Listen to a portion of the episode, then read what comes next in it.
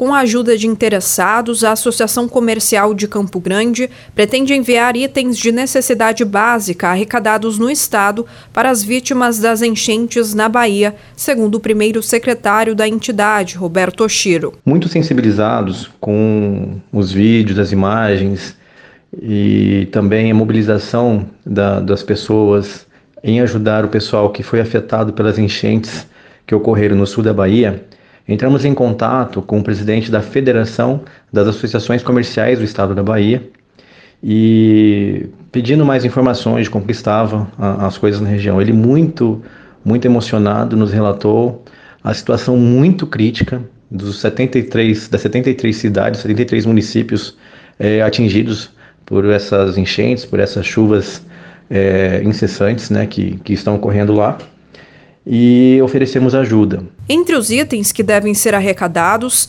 está até a água potável, já que os moradores do estado nordestino ficaram sem água durante esses dias. O que, que eles estão precisando lá? É, itens de primeira necessidade, mantimentos e água potável, né?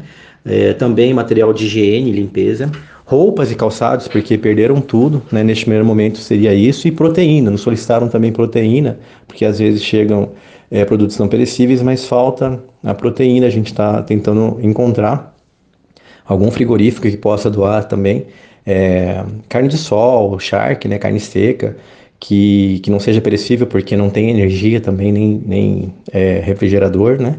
Para que a gente possa enviar é, lá para o pessoal que está que tá precisando. Né? Aqui em Campo Grande, a doação pode ser feita na sede da Associação Comercial, que fica na rua 15 de novembro, número 390, em frente à Praça Ari Coelho, ou em uma unidade do Corpo de Bombeiros. Mas, além da capital, outras cidades também estão ajudando na ação. No interior, procure a sua associação comercial local também.